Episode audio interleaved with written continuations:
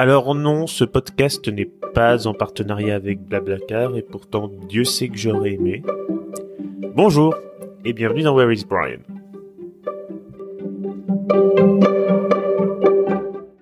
Alors je sais que certains vont me dire, alors que ce n'est que le troisième épisode. Eh ben Brian, il était temps. Il était temps que le champion de France de la dépendance à autrui, titre que je revendique d'ailleurs fièrement, euh, nous parle enfin de son sujet de prédilection, euh, qui est donc le covoiturage. C'est vrai que quand tu y penses, j'ai dû poser mon postérieur dans quelques dizaines de C1, de C2, de Fiat 500, de Mini, de Peugeot 208 ou de Citroën C3, euh, qui sont les voitures, et bien sûr j'allais oublier la Clio, quand même la voiture la plus vendue, mais en gros qui sont les voitures les plus euh, utilisées euh, dans Blablacar et même dans la vie, donc puisque c'est les voitures euh, parmi les plus vendues. Alors on va commencer par le commencement. C'est-à-dire que évidemment la question qu'on me pose le plus quand je monte dans un covoiturage aujourd'hui, quand je prends un covoiturage, on me dit mais Brian, comment t'as eu l'idée, comment t'es venu cette idée de faire un tour de France en covoiturage de 100 000 km avec à peu près 500 conducteurs et conductrices?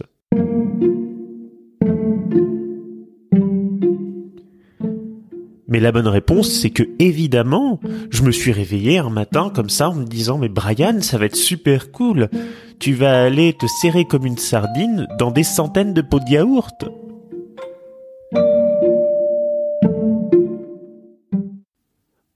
En fait, l'histoire, elle commence bêtement à la fête des Lumières de Lyon en 2019, la dernière avant le Covid. Et en fait, il y avait les grèves de la RATP, de la SNCF. Je sais pas si vous vous souvenez, il y avait aucun métro, euh, aucun train. Et donc en fait, vous me connaissez, certains me connaissent, je suis d'une nature qui est plutôt déterminée quand j'ai envie de faire quelque chose, même si on m'en a dissuadé de le faire à tout prix, parce que je le voulais. Et quand je veux quelque chose, euh, c'est compliqué de me détourner de mon objectif. Donc en fait, il y avait mes parents qui m'avaient dissuadé euh, de, de bouger, d'aller à Lyon, de Rouen. Et puis j'avais réservé mon hôtel depuis six mois, et donc je me suis dit, bah, allons-y quand même et voyons. Donc je prends un premier covoite, puisqu'il n'y a pas de train, euh, il n'y a rien, et puis ayant passé pas mal de temps à l'étranger, avant j'avais déjà fait un peu de covoite en France, et une fois en République tchèque, en Allemagne, et je m'étais dit c'était sympa, donc autant retenter l'expérience. Et donc en fait, je prends un premier covoite, je passe mes trois jours à la fête des Lumières, et en fait je me dis, j'ai du temps j'ai du temps sur moi, quelque chose que j'avais pas eu depuis forcément euh, pas mal de temps. J'ai du temps sur moi et je me dis, bah, bonne idée, on va poursuivre un peu l'expérience en remontant mais lentement sur sûrement à la fin de la fête des Lumières. Et donc je pars de Lyon, je visite la Bourgogne, je passe à Dijon et je remonte tranquillement sur Paris et je croise, alors j'ai plusieurs covoites, j'ai un couple de quinquagénaires qui était très sympa, on a vachement bien discuté. Puis moi, vous savez, j'ai un peu la fibre, euh, je suis quelqu'un qui est très bavard, disons. Euh, j'aime beaucoup discuter. Certains disent euh, volontiers que j'aime pas le silence ou que je parle trop. J'assume, c'est moi. Et donc, je remonte tranquillement, progressivement sur Paris avec un couple de quinquagénaires très sympathique et euh, deux amies étudiantes qui euh, remontaient euh, Rouen et une autre personne que je salue qui m'a fait la montée finale Rouen. Et je me suis dit après, il y a quelque chose à faire sur le sujet. J'aime bien voyager, j'aime bien rencontrer des gens. Et donc du coup, jusqu'au premier confinement, je continue à en faire un peu de temps en temps, mais sans vraiment dans l'idée de me dire je vais faire un tour de France. j'en suis pas encore dans cette idée-là. En fait, ce qui va venir euh, concrétiser un peu le projet, c'est que, je me retrouve en confinement euh, chez mes parents. J'avais acheté une Switch pour jouer Animal Crossing parce que j'avais rien à faire de ma life, quoi, tout simplement. Et euh, ce faisant, j'avais creusé des idées sur comment voyager dans le futur, étant donné que à cette époque-là, vous vous souvenez, on pensait qu'on n'irait pas forcément très loin et qu'on pourrait pas aller très loin et voyager qu'en France. Et on ne savait pas tellement ce qui allait advenir euh, de nos vies en matière de voyage euh, de par cette pandémie. Donc en fait j'ai creusé et je me suis dit, ben, l'idée est super bonne de faire un tour de France en covoiturage parce que je ne peux pas le faire en train, c'est trop cher. Euh, je peux pas euh, faire un tour de un tour de France à vélo puisque j'en ai pas les capacités physiques, ce serait ridicule et dangereux. Et donc je me suis dit il y a le covoit. Il y a le covoit, je peux tourner à moindre coût. Euh, mon ancien travail étant en télétravail, donc en fait, je pouvais aménager à peu près mes horaires comme je le souhaitais, explorer euh, et rencontrer des gens et parler en même temps. Donc ça m'allait.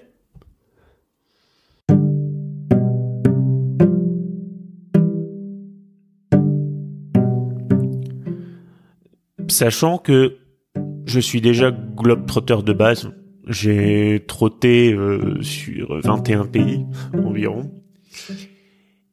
Et donc je suis pas étranger au concept et donc je me suis dit on peut se lancer et donc dès mai 2020 la sortie du premier confinement euh, j'étais sur les routes j'avais commencé tout bêtement avec un Rouen Dieppe hein. vous la limite des 100 km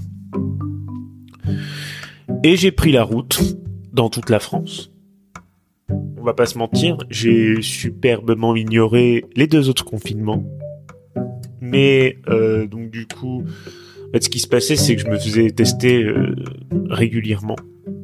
On va toucher du bois et de la peau de singe. Apparemment, euh, j'ai jamais eu le Covid. Donc je suis parti sur les routes. Et le résultat, c'est qu'en fait, je pensais pas du tout que cette expérience me mènerait là où j'en suis aujourd'hui. Alors en gros, vous pouvez en voir une partie sur mon Instagram. J'ai fait pendant près de deux ans et demi 100 000 kilomètres en covoit. Même maintenant, on peut considérer un peu plus, même si c'est plus ou moins terminé. Le, le covoit reste mon moyen de transport favori. Donc on en est à 100 000 kilomètres en covoit avec près de 500 personnes. Et ce qui est plutôt pas mal, c'est qu'on croise finalement tout un panel de la société française il y a tout. Alors oui, euh, l'écrasante majorité des covoiturages, et heureusement Dieu merci, se passe très très bien. Il y a quelques pépites. Euh, je suis monté avec des gens qui avaient le permis, heureusement c'est la majorité, mais aussi avec une personne qui ne l'avait pas, et pour cause.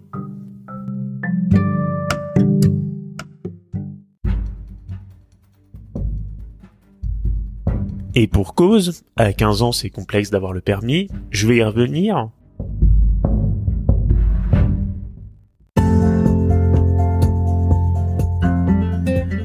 Mais avant de vous raconter l'histoire de mon pire covoite, coucou Chantal, si tu nous écoutes, il faut quand même que je vous dise pourquoi finalement c'est important de covoiturer.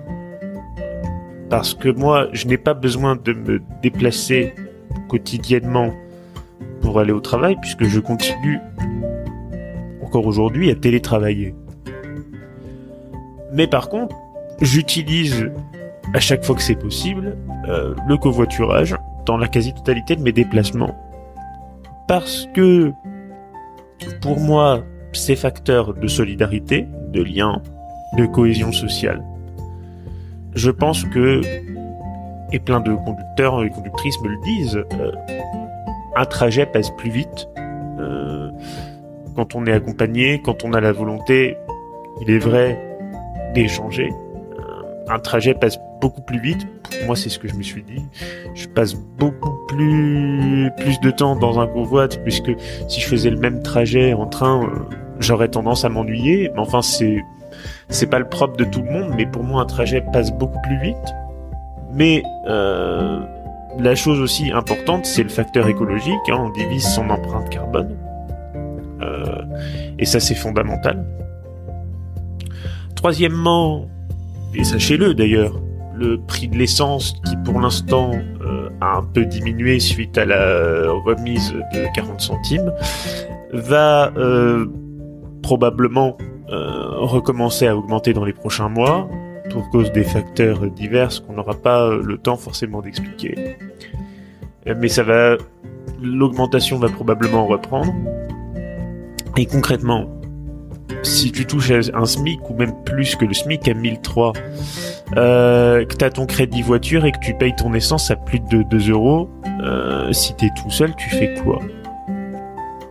Donc pour moi, euh, là intervient l'idée du covoiturage où, euh, entre guillemets, ces facteurs d'entraide, et ça sert bien sûr à euh, alléger les coûts. Donc pour moi, c'est facteurs de solidarité, d'écologie et on divise les coûts. Et ce qui pour moi est fondamental, mais en disant ça, je vais pas vous apprendre grand chose. Mais ce que je souhaite aussi dire, et je pense qu'on le dit moins, c'est qu'en France, en moyenne, le chiffre c'est 1,07 personnes euh, par voiture. C'est-à-dire que, en gros, il y a à peine plus d'une personne dans son véhicule quand elle se rend au travail au quotidien. Euh, c'est trop, c'est trop peu il faudrait absolument que on puisse euh, augmenter ce chiffre parce que je pense que si vous voulez, au-delà des problèmes de l'essence, du coût de la vie en général, je pense que personne aime les bouchons. Il faut savoir qu'on perd environ, je crois que je l'avais vu, un mois de sa vie par an dans les bouchons. Vous vous rendez compte? C'est énorme. Un mois de sa vie dans les bouchons. Et euh... mais c'est faut se rendre compte de ce que c'est quoi. Et je pense que personne n'aime les bouchons et un moyen efficace de réduire euh, le, trafic d'une part parce que on en parle assez peu aussi euh, mais l'urbanisme plutôt ancien permet de moins en moins d'avoir à Paris notamment euh, un nombre de véhicules important, ce qui occasionne de plus en plus de bouchons, euh, puisque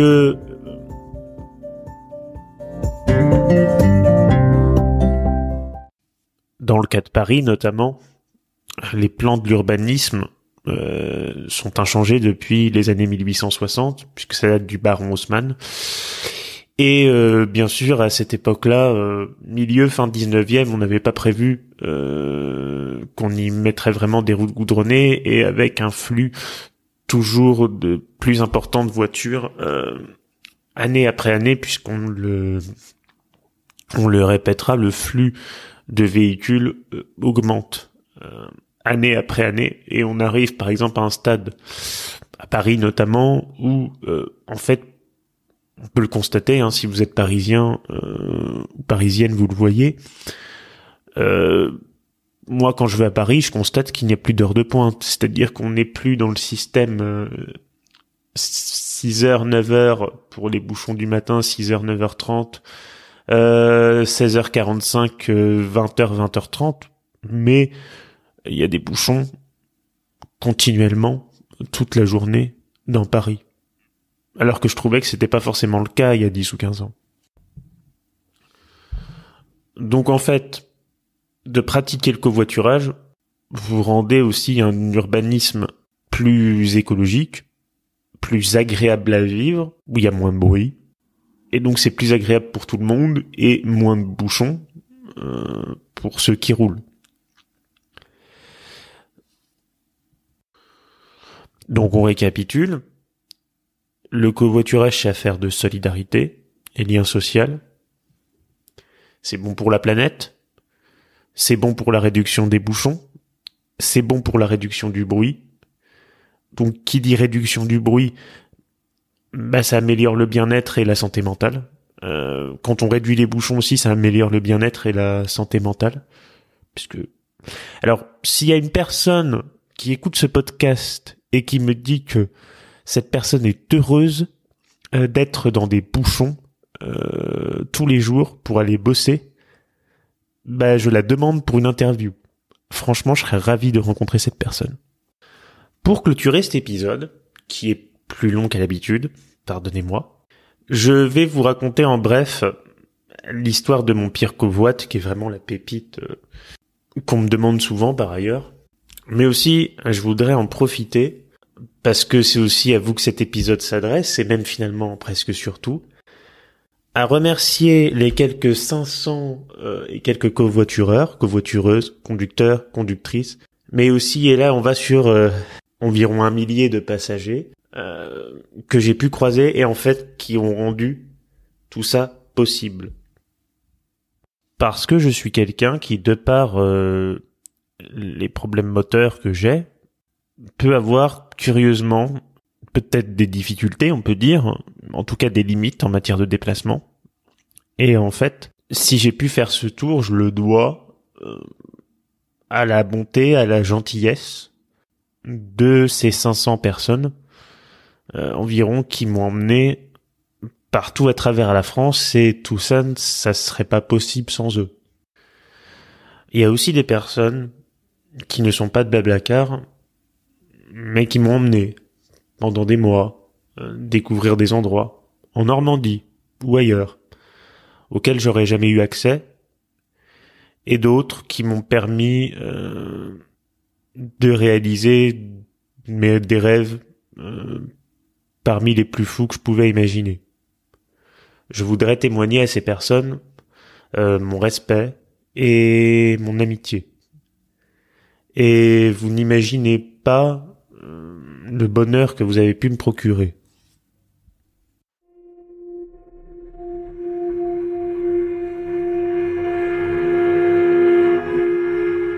Alors pour l'histoire de mon pire covoite, alors déjà pardon pour ceux qui connaissent déjà l'histoire parce que je vais en raconter une version un peu plus courte parce qu'elle est très longue cette histoire, faut le savoir. Euh, je vais en raconter une version plus courte parce que on a déjà dépassé assez allègrement euh, le temps d'un épisode sur ce podcast. Je vais pas non plus vous ennuyer plus que ça. Et on va essayer de la faire un peu plus courte. Alors en gros déjà il faut savoir que ça s'est passé il y a près d'un an à peu près. Et que en fait dans ce type de covoite, j'ai cherché pendant un moment s'il y avait des micros euh, ou des petites caméras parce que j'ai longtemps cru à une caméra cachée avant de m'en rendre compte que c'était vrai. Alors en fait, il fallait que je fasse un trajet pour le boulot pour aller à une réunion à Paris euh, pour mon ancienne boîte. Et en fait, la SNCF, euh, à cause d'une grève, m'a lâché, hein, comme ça arrive assez régulièrement. La SNCF m'a lâché et il fallait que je trouve un covoit à l'arrache. Euh, je me rappelle, il était 21h, il fallait que je trouve un covoit pour le lendemain, euh, entre 6 et 7 heures du matin. Et là, je vois ce covoit en acceptation automatique, avec une certaine Chantal, 54 ans, du moins. Ça, c'est ce qui était marqué sur le profil. On verra que la réalité sera un peu différente. Euh, coucou Chantal. Hein. Euh, et ensuite, euh, donc je me rends, euh, j'ai pas le temps de discuter le point de rendez-vous, donc je me rends directement euh, sur place. je crois que le rendez-vous à il était place Cauchoise, à côté de la pharmacie.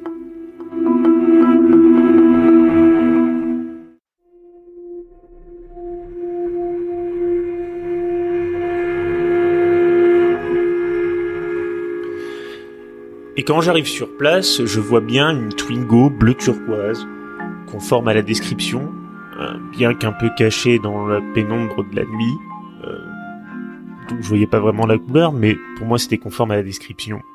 Donc je m'avance vers le véhicule en pensant y trouver euh, une femme d'apparence de 54 ans. Euh, il n'en sera rien. Au lieu de voir une dame d'apparence de 54 ans, je vois une toute petite jeune fille en sortir. Et je me dis instantanément, ben si elle est majeure, moi je m'appelle Joseph, quoi, parce que. Mais d'un côté, j'ai été élevé un peu dans une éducation où c'est pas poli de demander l'âge. Cependant, je voyais bien qu'elle n'avait pas 54 euh, ans, ça se voit. Et donc en fait, je, je m'excuse poliment, je dis ah pardon, je pensais que c'était pour moi. Euh, je pensais que c'était euh, pour le convoi pour Paris. Et là, euh, donc elle me dit ah non mais c'est Brian, c'est ça? Je fais oui, mais c'est pas Chantal, 54 ans. Euh, et bon là le le vocabulaire me met un peu la puce à l'oreille. Je me dis, euh, elle me dit directement. Euh, ouais, mais j'ai chouré le profil à Madaron, mais il n'y a pas de problème, euh, je sais conduire.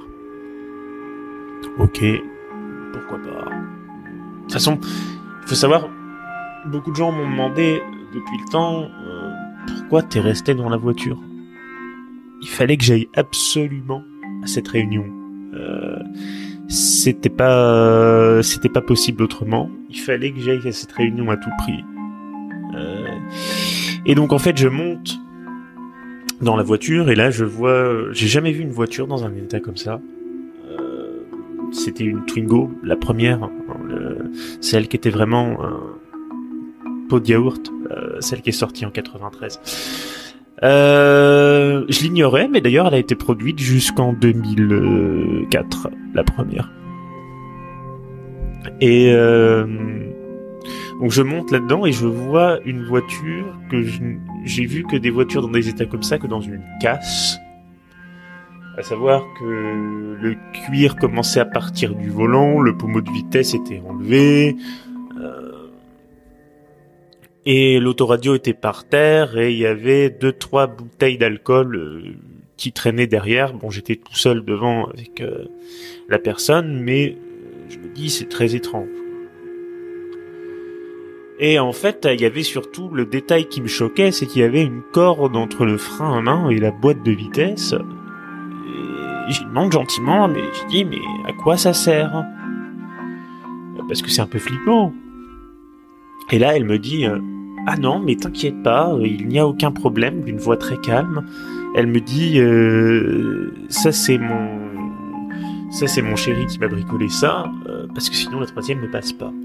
Je fais, ah ouais, mais c'est un vrai artiste garagiste, ton chéri, parce qu'au final, euh, il aurait pu quand même te remettre un pommeau de vitesse, quoi. Un... Une boule de tennis avec un peu de scotch, quoi.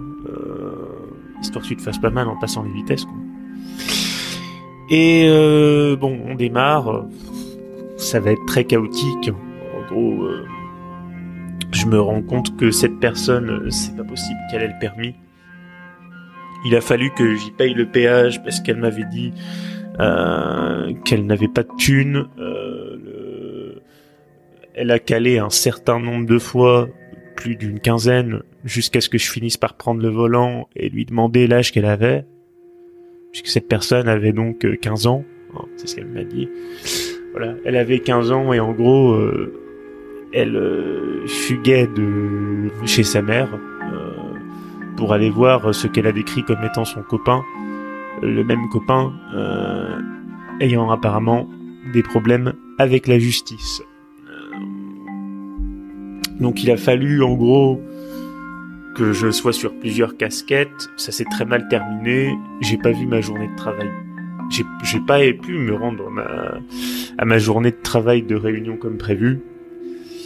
Et il a fallu que j'exerce ce doux métier j'ai fini par prendre le volant, hein, mais il a fallu que j'exerce ce doux métier pendant 10 minutes de moniteur d'auto-école et me rendre compte que je n'avais pas la patience euh, pour ça.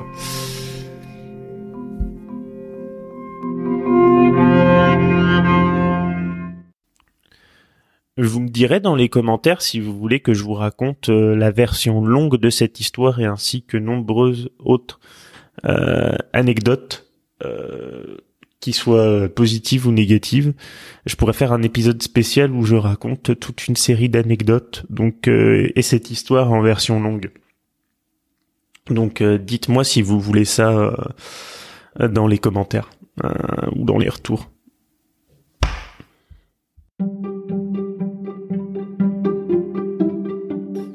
Oh là là, 20 de Deuce.